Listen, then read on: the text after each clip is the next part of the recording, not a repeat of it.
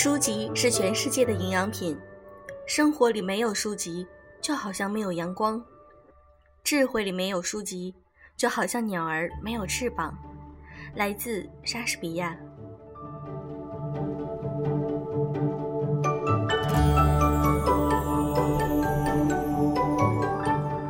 用声音触碰心灵，各位好，欢迎大家来到优质女史必修课，我是小飞鱼。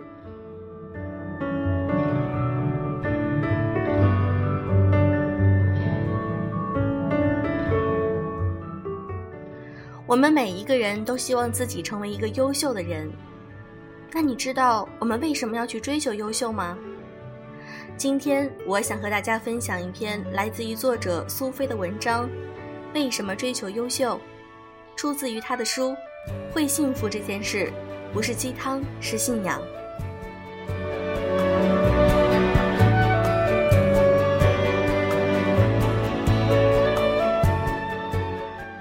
每天早上我洗澡的时候，都会想象自己五十年后想成为的样子：优雅、时尚、充满人格魅力的老太太，走过无数国家，经历过数种文化的深层熏陶，会讲六七种语言，从不担心没有工作可以做，具有岁月给予的从容与睿智，而保持着对一切事物的好奇心。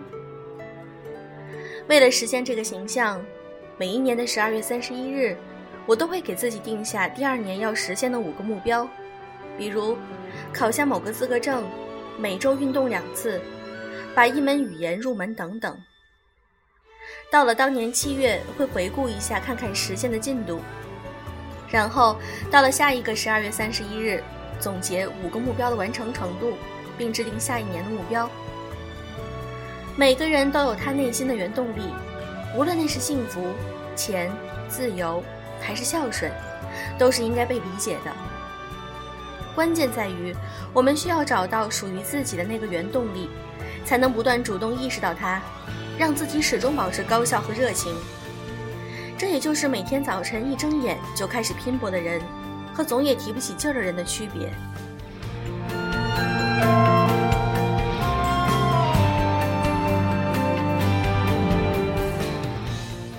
我第一次意识到属于自己的原动力是大学时代。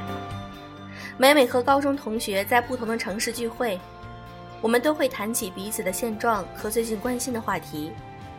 这种时候，我总能感受到他们速度惊人的成长。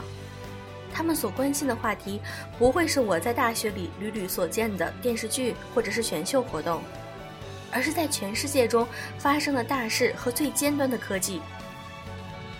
他们思维的深度、分析和看待事物的方式，总是能让我醍醐灌顶。我意识到自己在这样与他人碰撞的谈话中，总是充满着兴奋之情，内心被什么东西满满的充实着。也是那个时候，我发现对我来说最大的乐趣，就是和优秀的人对话，从他们那里得到启示、学到东西的过程。可是，为了得到这样的机会，就代表着我也必须有能够与他们交换的学识，有和他们共同语言，或者是为了保证能够有共同的语言，人生的富裕。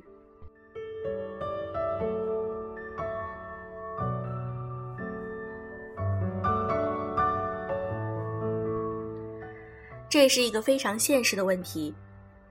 我有个闺蜜曾经在朋友圈里发了张在东京某家星巴克咖啡学习的照片。有的人会关心他学习的内容，在评论里与他讨论学习方法，而另一些旧识朋友则开玩笑问他是不是故意发星巴克的照片来炫耀。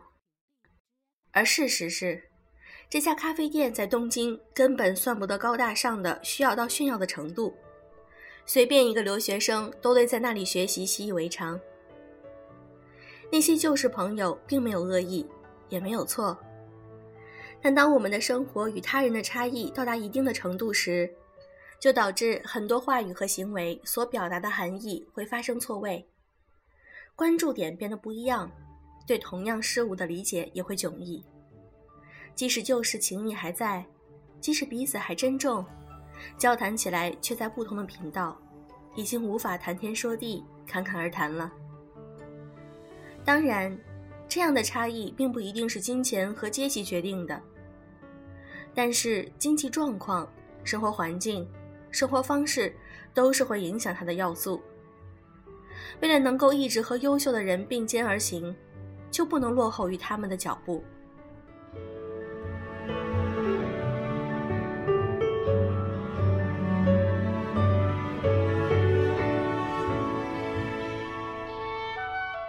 为了能够和那些优秀且让人尊敬的朋友一直是朋友，就是我最初的动力。逐渐的，我发现自己可以给他人提供的东西越来越多。开始只是最简单的信息，后来会有一些经验，接着我发现自己可以帮助一些朋友办一些事，提供实在的帮助。这些大概是追求优秀的副产物，让我意识到自己渴望的另一种状态。可以用自己手中的东西帮助真正重要的人。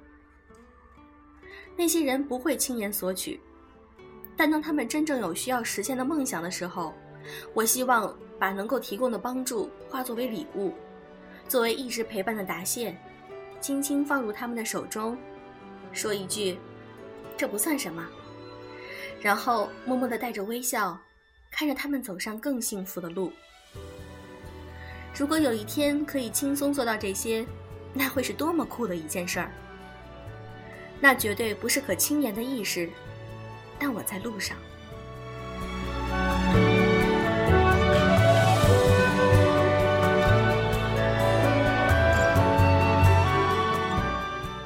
想象有两个世界，一个世界有一个你，一个世界没有你。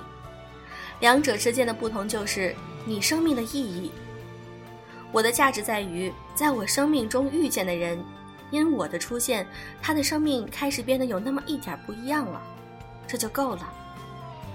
让自己有能力去寻找那些美好的人和事，也有能力守护他们，这大概就是驱使着我努力到五十年后的原动力了。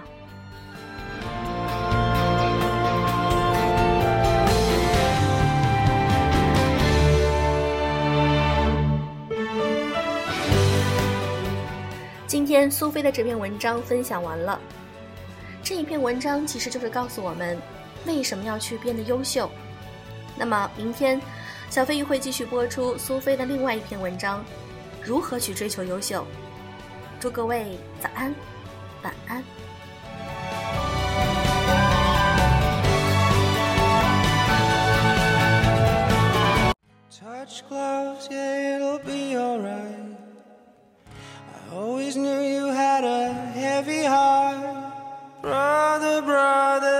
Taking me back to the start.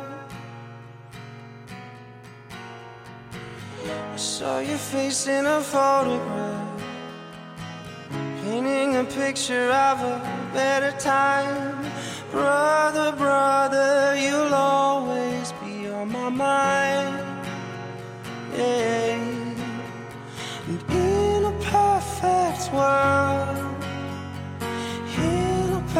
perfect world, in a perfect, perfect world.